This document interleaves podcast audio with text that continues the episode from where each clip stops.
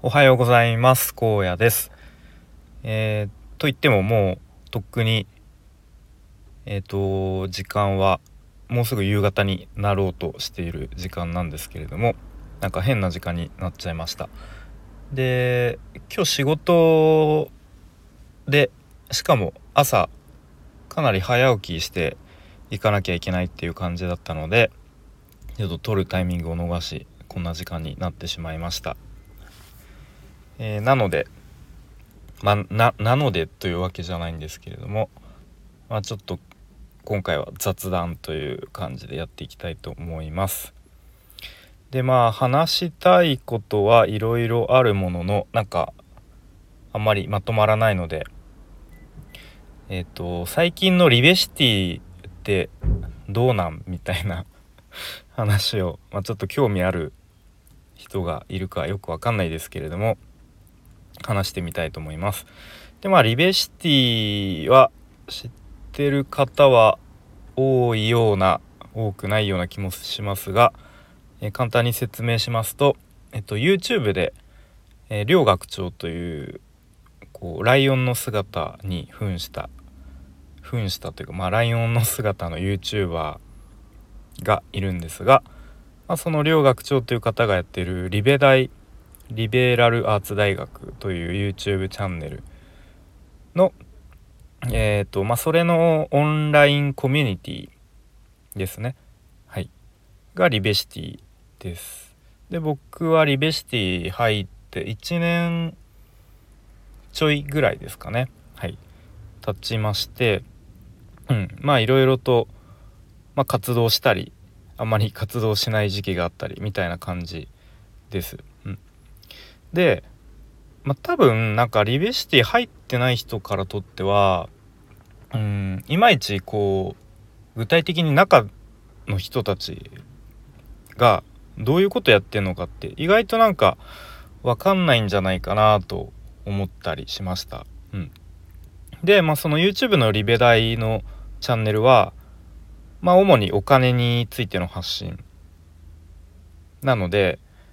えー、まあリベシティもなんかこうお金について勉強するのかなみたいなとかなんかそういうイメージ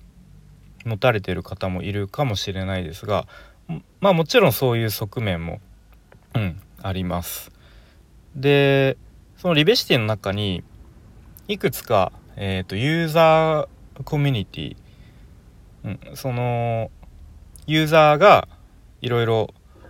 自由にこうコミュニティ、まあ、チャットと呼ばれてますがまあイメージで言うと何ですかね。だいぶ古いですがミクシーのあの 何ですか。なんかありましたよね。まあああいうコミュニティみたいな。まあ要は、うん、例えばこう税金について学ぶチャットみたいなのがあったりとかまた例えば副業で言うと、まあ、こうブログで稼ぐ人のチャットとか、えー、ウェブデザインのチャットとか、うん、で、まあ、自分が興味あることとかのこうチャットに参加して、まあ、そこでいろいろとこう情報交換が行われるみたいな。で、まあ、時々こう Zoom の勉強会があったりとかうーんですね。まあなんかそういう感じかな。うん、であとはオフラインでのオフ会とかも結構頻繁に行われていて、えーまあ、本当に毎日のように全国各地でオフ会が行われてますね。うん、でまあ本当になんか雑談しましょうみたいなこうランチオフ会みたいなのがあったりとか、まあ、結構こう真面目なというかがっつりうんこうなんか勉強会的なオフ会もあったりとかまあとはなんかスポーツ系も結構多いですね。うん、なんかテニスしましょうとかバドミントンしましょうとかなんかそういう本当にえー、なんですかねお金の学びとかはあまり関係ないまあでもやっぱりこう社会資本が生まれるっていう意味ではまあそういうのもまあある種こうお金につながるっていう感じですかね。うん、そんな感じですかねざっくりとリベシティは、まあ、そんなこうなんか一言では言い表せないようなこうすごいいろんな方面で活動ができるかなという感じですね。で最近結構流れが変わったんですね。はい、というのも以前まではその両学長がもうとにかく人に「あいや」と、うん、あの関西弁なんですけど人に会いましょうということをすごく口酸っぱく発信されていてというのもやっぱそのお金とか、まあ、いい情報っていうのは人人についてくるというか、まあ、人に会うことがすごく大事だよということでこうオフ会に積極的に参加参加しやみたいな とかあとは全国いろんなところにあるえー、オフィスがあるんですね、うん、オフィスに行って人に会いましょうみたいなオフ会に参加しましょう。あとは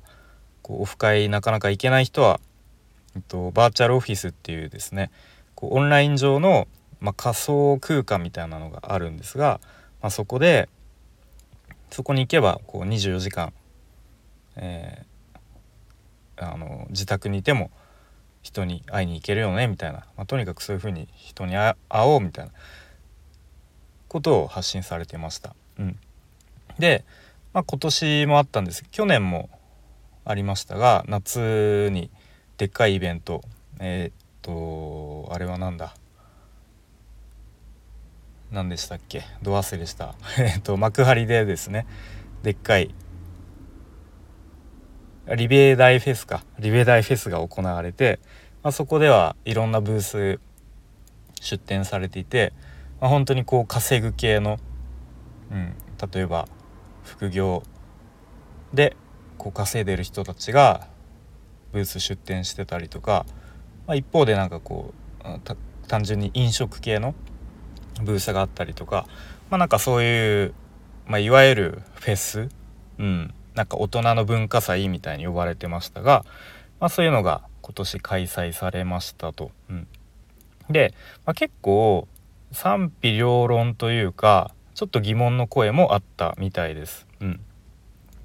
でまあこれっていうのが、えーと、リベシティオンラインコミュニティに入ってない人でもあの参加できるっていう立て付けだったので、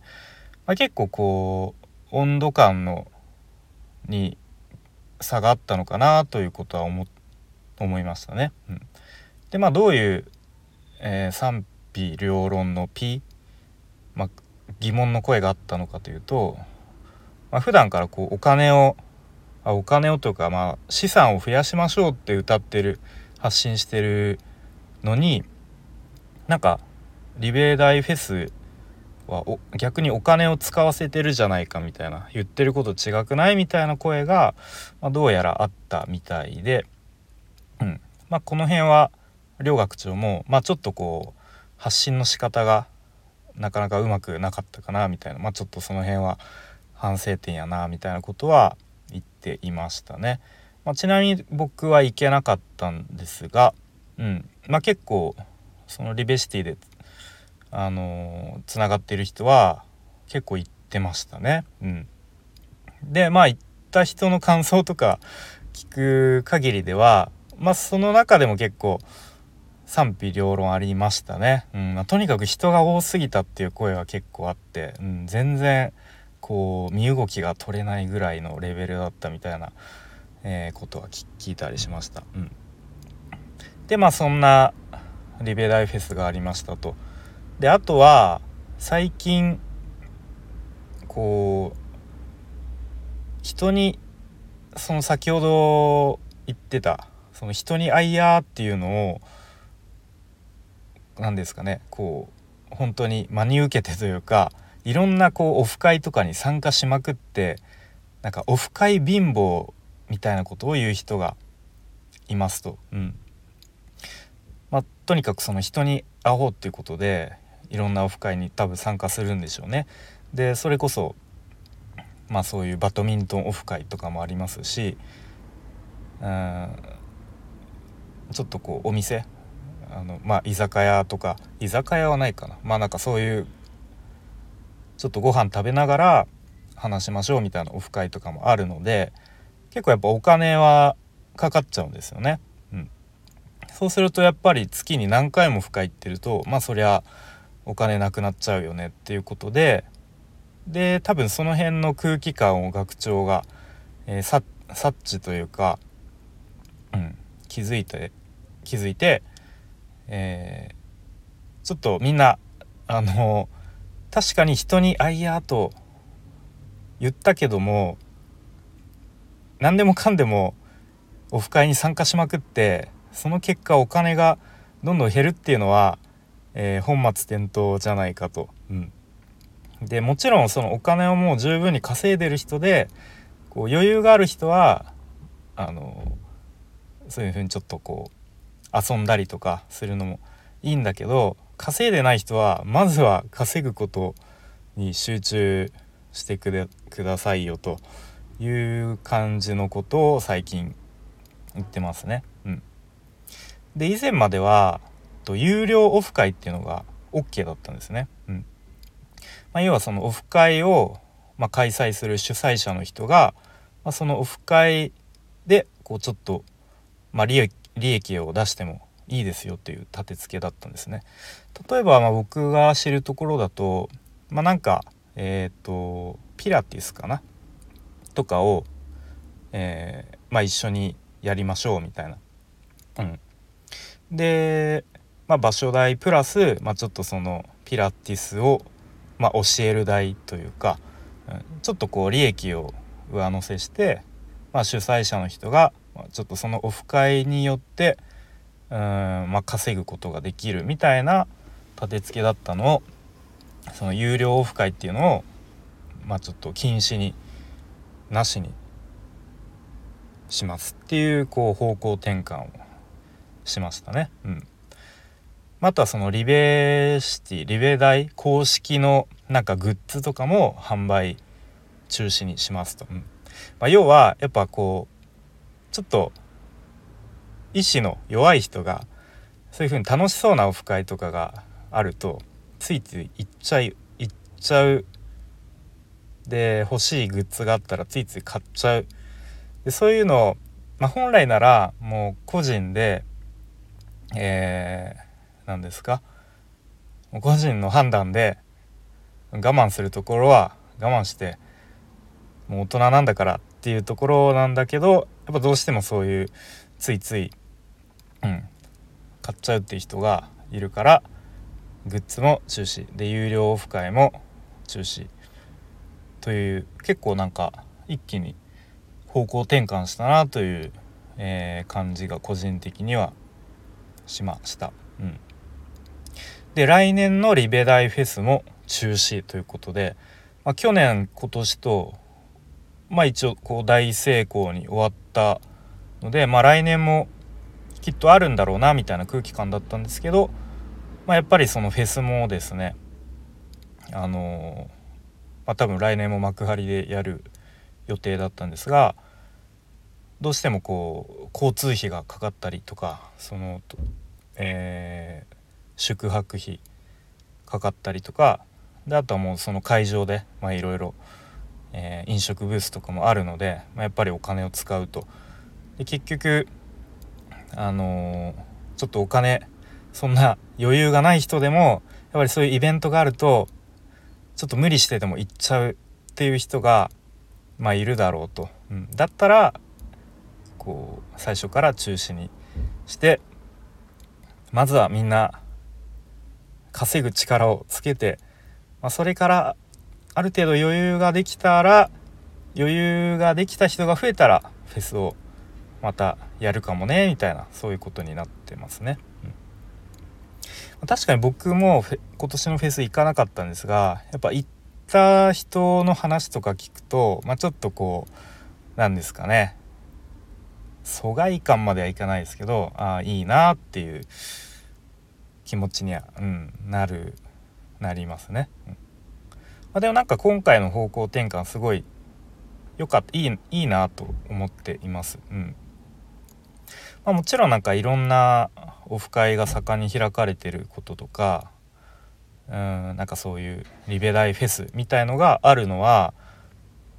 まあ全然いいと思うんですけどうん。どうしてもうん。やっぱオフ会にできるだけ参加しなきゃ人に会わなきゃみたいなことでこうちょっと無理してまでオフ会に参加しまくっちゃうと、まあ、当たり前ですけど、えー、金銭的に厳しくなってしまう。であれ？なんか何のために人に会いに行ったんだっけ？みたいなことにもなってしまいがちだと思うので、まあ、僕は結構最近はちょっとリベシティの活動は控えめにしてるのでそんなにオフ会とか行ってないですけれども、まあ、確かにこう人に会ったからって言ってその瞬間に急に自分自身が変わるってことはないんですよね。うん、なので、まあ、本当に会いたい人この人の話聞きたいっていう時に人に会いに行ったりとか、まあ、あとはちょっとこう自分の方向性がにちょっと迷いが生じた時とかに、まあ、誰かにアドバイスを受けるっていう目的で、まあ、そういう何かしら目的がある前提で人に会うっていうのはすごくいいことだと思うんですけど、まあ、なんかうん何でもかんでもとにかく人に会えばなんか自分が成長できるかもみたいな感じであってもまあそんなに変わらないかなっていうのはまあそりゃそうだよねということは思いました。はい、えー、そんな感じでちょっとダラダラ話しちゃいましたがえっと、まあ、最近のリベシティのちょっとこう割と結構なんですかね方向性がガラッと変わったなと思うので、まあ、そんなことを話してみました。うん、なんか誰が こんな話誰が興味あるかよくわかんないですが、えー、もしリベシティちょっと気になるけどどんな感じなんだろうみたいな思ってる人がいれば参考になったら嬉しいです。ということで最後までお聴きいただきありがとうございました。小屋でした。バイバイ。